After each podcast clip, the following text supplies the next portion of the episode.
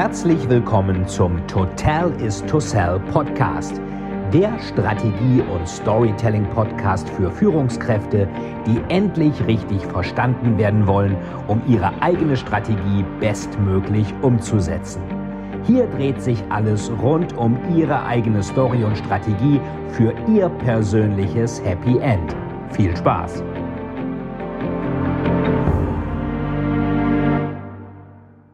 Hallo und herzlich willkommen zu einer neuen Folge des Total is to Sell Storytelling Podcast. Mein Name ist Veit Etzold.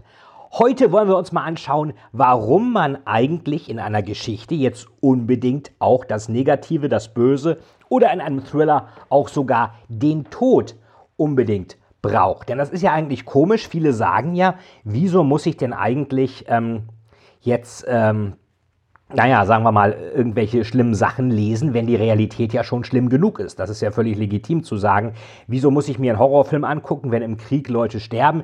Warum muss ich mir irgendwas über Serienkiller durchlesen, wenn ähm, jetzt in Wirklichkeit auch Kriminalität in der Stadt grassiert? Warum muss ich mir irgendwas über Angst äh, durchlesen oder anschauen, wo Leute Angst haben, wenn ich vielleicht selber Angst habe, weil mein Job wegen der Digitalisierung wegrationalisiert wird. Also was soll das eigentlich? Warum eigentlich diese Faszination für das Negative? Und wir werden uns auch heute anschauen, was das Ganze denn eigentlich äh, mit Storytelling zu, tun hat. Wir hatten ja schon auch über den Schurken gesprochen in einer Story und wir schauen uns auch gleich nochmal an, wieso brauche ich eigentlich den Schurken, wenn ich in einer Story überzeugend sein möchte. Und ähm, Interessanterweise haben wir ja, ähm, ist, also interessanterweise gibt es da auch noch eine Sache, die ein bisschen zur letzten Folge passt. Wir hatten ja über den Underdog gesprochen, also denjenigen, der jetzt ähm, ja, so ein bisschen gegen das System ist, der so nur durch die Hintertür reingelassen wird, den eigentlich keiner so richtig mag, aber der eigentlich auch bewundert wird, weil er halt immer wieder aufsteht, weil er irgendwie nicht tot zu kriegen ist, auch wenn er eigentlich so äh, nach vorne hin eher so als Pfui gesehen wird. Also ein Underdog, das kann ja auch so ein Unternehmen sein, was nach oben kommt, was sich mit anderen anlegt. Apple, Steve Jobs hat immer so die Rolle des Underdogs gespielt und ein großer Underdog in unserer Gesellschaft ist, ratet mal, der Tod. Der Tod, ja, ihr habt richtig gehört, ist ein Underdog. Man kann sogar sagen, dass der gegenwärtige Krimi-Boom ähm, lässt sich eben auch mit der Verehrung eines ganz bestimmten Underdogs begründen und das ist der Tod. Ähm, und jetzt kann man sich ja wieder fragen, warum eigentlich? Warum muss ich denn eigentlich immer äh, irgendwas Negatives reinziehen? Und die zweite Frage ist noch interessanter. Wenn ich mit Thriller-Fans spreche, Lesungen mache, auf der Buchmesse bin, mit Leuten bei Facebook, Instagram, LinkedIn, wo auch immer kommuniziere, aber gerade so Facebook, LinkedIn, wo sich auch viele der Thriller-Fans tummeln, dann merke ich ganz oft, das sind ganz oft Frauen, junge Frauen oder mittelalte Frauen, ähm, meistens so zwischen, sagen wir mal, 17 bis, ähm, naja, so vielleicht 45. Es gibt auch, ich habe schon von 80-Jährigen gehört, auch Frauen, 80-jährigen Frauen, die Final Cut und so richtig harte Thriller von mir gelesen haben, wo sich manche dann immer wundern, warum eigentlich. Ähm, und die lesen auch nicht nur mich, die lesen dann Cody McFadden, die lesen Simon Beckett, die lesen Chris Carter, die lesen Arno Strobel. Und ähm, man kann sich immer fragen, warum lesen denn gerade dann auch noch Frauen sowas, die ja eigentlich laut Kriminalstatistik überhaupt nicht groß auffällig werden, die ja normalerweise sich viel besser und sozial konformer benehmen als Männer, von denen man ja auch weiß, dass sie eigentlich auch ähm, ja, sich immer äh, auch so ein bisschen anpassen wollen, also eigentlich äh, einfach auch besser kommunizieren können, sozial konformer sind und ähm, das ist ja auch komisch. Wieso lesen die dann eigentlich sowas? Und ein Autorenkollege von mir sagte mal, je blutiger, desto Frau. Also Frauen wollen immer richtig blutige, fiese Thriller lesen. Und wenn man sich mal unterhält mit Buchhändlern oder auch Verlagen, wenn ich mit Drömer Knauer spreche oder mit Leuten von Thalia, dann sagen die, ja, das ist so, 70 bis 80 Prozent, teilweise sogar 85 Prozent der Thriller-Leser sind Frauen. Also wenn die Frauen nicht wären, könnten wir Thriller-Autoren komplett einpacken. Also Frauen, die eigentlich normalerweise richtig nett sind, die lesen dann solche fiesen Sachen. Ist ja irgendwie schon etwas komisch. Und wenn ich mal bei Facebook schaue, Statistiken, was habe ich da für Fans oder Instagram oder so, Ähm, gerade bei Thrillern, 80 Prozent der Thriller-Leser sind dann bei mir auch Frauen. Ich sehe das auch bei Lesungen, ähm, auch in der ersten Reihe immer Frauen. Ist natürlich toll. Äh, fühlt man sich ja auch so ein bisschen gebauchpinselt. Hat aber nichts damit zu tun, dass ich jetzt so toll ähm, aussehe oder so charmant bin. Nein, es hat was damit zu tun, dass ich blutige Thriller schreibe. Und ähm, das finden Frauen interessant. Ähm, ja, warum? Warum finden Frauen gerade solche blutigen, brutalen Thriller interessant? Ähm, wahrscheinlich ist eine Sache schon mal, ähm, das ist jetzt meine Küchenpsychologie, vielleicht stimmt das auch gar nicht, aber ich würde mal sagen, es kann unter anderem auch daran liegen, dass Frauen schwanger werden können, was Männer ja nicht können oder noch nicht. Und Früher war es immer so, Schwangerschaft und Tod, das hing ziemlich nah beieinander. Also wo Leben entstanden ist, konnte auch Tod entstehen. Viele Kinder sind tot geboren worden, die Frauen sind im sogenannten Wochenbett gestorben. Und solche Sachen, wir haben es ja auch schon gesagt, unser Gehirn hatte seinen letzten Update vor ungefähr 70.000 Jahren. Solche Sachen sterben natürlich nur sehr langsam aus, daran erinnern wir uns noch. Und für Frauen sind wahrscheinlich Leben und Tod vielleicht durch die Sache, dass sie schwanger werden wollen, einfach viel näher miteinander verbunden als bei Männern, die ja da bei diesem ganzen Prozess eher eine passive Zuschauerrolle haben. Das Zweite, was ich mir vorstellen kann, warum das so ist, ähm, das ist auch sehr küchenpsychologisch, das ist also nicht wissenschaftlich fundiert, ist, äh, dass Frauen sich meistens mehr für Leute interessieren. Wir kennen das alle, wenn man mit Männern redet ähm, und die irgendeinen gut finden, sagen, ja, den finde ich cool. Äh, ja, aber warum denn eigentlich? Ja, ist alles cool, ist ganz witzig, mit dem kann man Geschäfte machen, mit dem kann man ein Bier trinken, lachen, super. Ähm, oder wenn sie einen doof finden, sagen Männer, ja, ist ein Arsch. Ja, und warum? Ja, weiß ich nicht. Finde den doof und arrogant, blöder Schnösel, kriegt ja nichts gebacken, kommt sich trotzdem sonst wie vor, Vollidiot. Brauche ich nicht mehr. Frauen sind da meist nicht so direkt, sondern sagen erstmal, ja, warum ist der denn so? Äh, woran liegt das denn? Was hat er denn erlebt, dass der so ist? Und kann ich ihm vielleicht auch in irgendeiner Weise dabei helfen, dass der anders wird? Ähm, ich glaube, da machen Frauen auch ein bisschen immer einen Fehler, wenn sie sich irgendwelche, na, ich sag mal, schwer erziehbaren Freunde als Partner suchen und glauben dann, der ändert sich schon noch. Äh, Problem ist, äh, meiner Ansicht nach, Leute ändern sich so ab dem 18. Lebensjahr, 20., 40. sowieso nicht, äh, ändern die sich überhaupt nicht mehr. Es gibt einen schönen Vergleich dazu in Thomas Manns Buddenbrocks, äh, ein Buch, was ich sowieso jedem empfehle, ist ein super Buch, wenn es darum geht, wie sich Gesellschaft verändert, eine Familie verändert, aber auch teilweise der Körper durch Krankheit verändert. Das ist ja so eine Chronik des Verfalls, hat Thomas Mann das genannt. Ähm, also tolles Buch, aber etwas negativ natürlich auch. Äh, dazu passt, dass Thomas Buddenbrock, der Held ähm, von den Buddenbrocks, der auch noch interessanterweise Thomas heißt, das ist wohl so, so ein alter Ego von Thomas Mann, dass der natürlich dann auch Schopenhauer liest. Schopenhauer, haben wir gelernt, hat das Wort Pessimismus erfunden und sagte, wir leben in der schlechtesten aller möglichen Welten. Das passt natürlich wieder zum Thriller, wo wir auch immer so ein bisschen das Negative haben. So, wo wollte ich hinaus? Ähm, Tony Buddenbrook in Thomas Manns Buddenbrook. Wir kommen gleich wieder zu den Thrillern, keine Sorge. To Tony Buddenbrook heiratet ja immer die falschen Männer. Erst den Grünlich, der nur auf das Geld von ihrem Vater aus ist, und dann den Permaneda, Alois Permaneda aus München. Der ist jetzt nicht so groß aufs Geld aus, also eigentlich schon, aber nicht so stark ähm, der ist ein bisschen faul. Und Toni Buddenbrook sagt, den werde ich schon erziehen, dass der wieder engagiert wird. Er hat schließlich eine Buddenbrook geheiratet. Stimmt das so? Antwort falsch.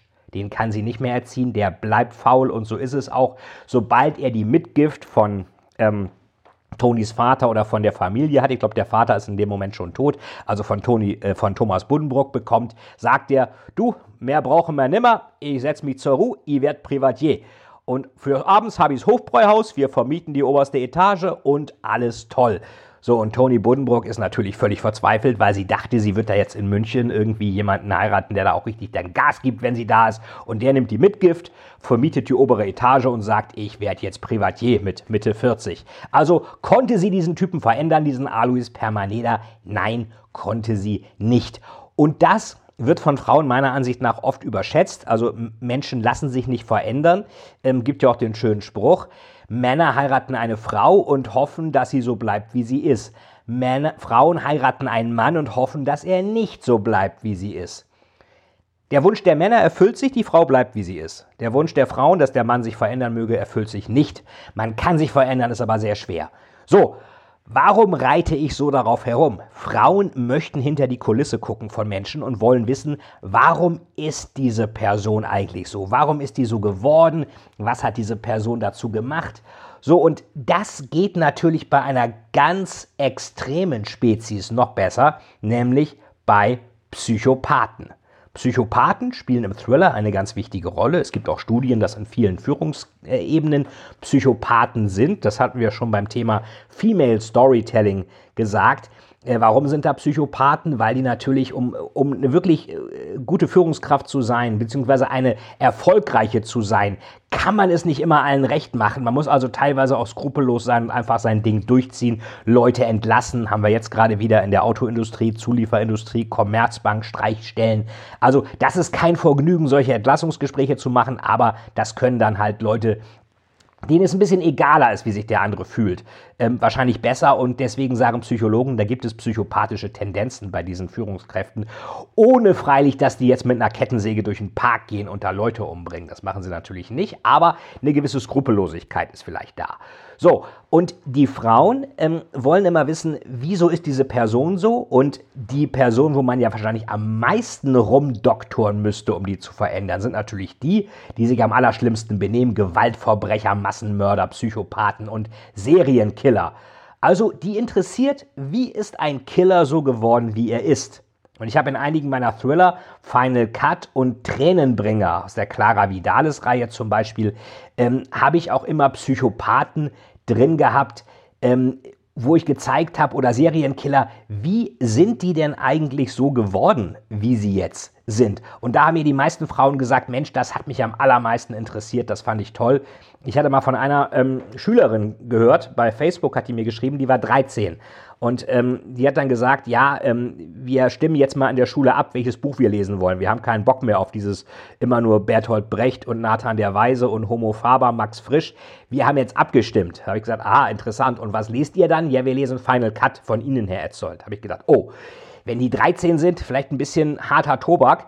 Jedenfalls hat mir danach dann die Lehrerin geschrieben und gesagt, äh, lieber Herr Etzold, ich war ja komplett dagegen, dass wir sowas Brutales und Fieses und Blutiges lesen, hier in der, keine Ahnung, 10. Klasse oder was immer das war, oder 9., ich weiß es nicht mehr, äh, wie alt ist man mit 13 oder wie, ja, oder welcher Klasse, kann ich jetzt nicht ausrechnen, so ungefähr um den Dreh war es jedenfalls, waren alle noch nicht 16 oder volljährig schon gar nicht. So, haben das aber trotzdem gelesen und die Lehrerin sagte mir, Mensch, äh, ich war erst dagegen, aber sie haben wirklich es geschafft, dass die Leute bei Facebook und in sozialen Netzwerken vorsichtiger sind. Ich hätte mir da den Mund fusselig reden können. Von daher geht ja an Final Cut um einen Killer, der über Social Media seine Opfer aussucht. So, und ähm, das war also offenbar dann sehr hilfreich und ähm, dann äh, haben also diese, diese Frauen mir geschrieben, ja, sie finden eigentlich diese ganze Geschichte mit den Psychopathen, wie die so geworden sind, am interessantesten. Das heißt, Frauen finden das erstmal spannend, weil sie natürlich eine andere Beziehung zum Tod haben. Frauen finden das spannend, weil sie dahinter die Kulisse können, schauen können. Wie ist ein Mensch so geworden? Und ich glaube, den Tod allgemein finden wir spannend. Ähm, warum eigentlich? Äh, wahrscheinlich deswegen, weil der Tod in unserer Gesellschaft ausgelagert worden sind. Ich meine, alle sind hübsch, alle sind jung, alle sind unsterblich, also glauben Sie, es ist keiner unsterblich. Alle von uns werden höchstwahrscheinlich, die wir jetzt leben, sterben. Es sei denn, Google erfindet irgendeinen lebensverlängernden Mechanismus, den werden sich aber auch nur die ganz Reichen, denke ich mal, leisten können. So, und die meisten Menschen haben in ihrem Leben noch niemals eine Leiche gesehen, denke ich mal. Jedenfalls nicht außerhalb von CSI, Crossing Jordan, Tatort und so weiter. Ähm, ich selber habe schon welche gesehen. Ich habe meinen toten Großvater gesehen. Ich habe ähm, dann auch. Ähm, ich habe eine Großtante mal gesehen und ich habe natürlich, als ich meine Frau Saskia kennenlernte, im Obduktionssaal gemeinsam mit Michael Zokos einige Leichen gesehen. Aber die meisten haben noch keine gesehen, das war früher eher normal. Früher sind ja die Leute nach den Schlachten, wenn eine Schlacht vor dem Dorf oder vor der Stadt war, sind dann die Angehörigen über die Felder gegangen und haben die äh, Männer gesucht und geguckt, sind die verletzt oder sind die tot? Ich meine, was für eine schreckliche Vorstellung. Man geht raus aufs Feld, um zu gucken, ob da sein eigener Angehöriger, Vater, Bruder, wer auch immer tot oder schwer verletzt liegt. Jedenfalls haben sie das da gesucht und waren praktisch immer mit dem Tod in Verbindung. Und äh, Leichen wurden auch aufgebahrt, macht heute auch keiner mehr. Und gleichzeitig ist es ja auch so, dass die Religionen in Europa immer weiter an Einfluss verlieren, jedenfalls das Christentum oder Religion bei den, ja, sagen wir mal, Ureuropäern, also im westlichen abendländischen Kontext. Was natürlich auch eine mögliche Existenz nach dem Tod und die Beschäftigung damit ausschließt. Das heißt, der Tod wird, kann man sagen, auf allen Ebenen verdrängt. Und deswegen kommt jetzt der Underdog, wie das mit den verdrängten Dingen nun mal so ist, die man an der Haustür abgewiesen hat, die kommen dann durch die Hintertür im Deckmantel der Subkultur wieder rein. Sehen wir auch bei Fantasy, bei Game of Thrones, bei Warhammer, bei Heavy Metal. Überall wird dieser Underdog Tod thematisiert. Wen das im Heavy Metal interessiert, äh, dem empfehle ich mein Interview auch hier im Totalis to Sell Podcast mit Felix Bürkle, Leiter Online-Marketing beim Heavy Metal Plattenlabel Nuclear Blast. Da sprechen wir auch darüber. So, der Tod wird also von unserer ähm, glatten, politisch korrekten, unsterblichen Lifestyle-Gesellschaft zur Persona non grata erklärt. Und je mehr wir das mit ihm tun, desto mehr lässt er sich als Underdog feiern. Von daher ist der Tod so schnell nicht tot zu kriegen. Der Tod ist eigentlich der einzige, der wirklich unsterblich ist. Und deswegen verehren wir ihn in unserer todesfreien Gesellschaft im Thriller. Und deswegen, gerade Frauen finden das spannend, eben weil sie dahinter die Kulisse gucken können, weil Tod und Leben für die noch stärker verbunden ist. Ähm, und gleichzeitig fasziniert uns eben dieser Underdog, der durch die Vordertür herausgeschmissen wurde, persona non grata ist und sich nun als Underdog feiern lässt. Das war's schon wieder mit dem Totalis to Sell Storytelling Podcast, mit dem Bösen und mit dem Tod im Thriller. Und in der nächsten Folge schauen wir uns mal an, wie wir eigentlich den Bösewicht in unserer Story nutzen können. Ähm, unten findet ihr noch Links zu den beiden erwähnten Thrillern Final Cut und Tränenbringer, wo es um die Psyche des Serienmörders geht und auch nochmal den Link zum Interview mit Felix Bürkle von Nuclear Blast. Das war die Folge Thriller und Tod. Ich freue mich auf die nächste Folge mit euch im Total is to Sell Storytelling Podcast. Bis bald, euer Veit Etzold. Vielen, vielen Dank, dass Sie wieder bei dieser Folge mit dabei waren. Wenn Ihnen die Folge gefallen hat, würde es mich sehr freuen, wenn Sie mir eine Bewertung bei iTunes hinterlassen, damit ich sehen kann, ob Ihnen diese Folge geholfen hat und damit ich noch mehr Menschen bei ihrer Story unterstützen kann. Jetzt wünsche ich Ihnen noch einen erfolgreichen Tag und wir hören uns beim nächsten Mal. Ihr Veit Etzold.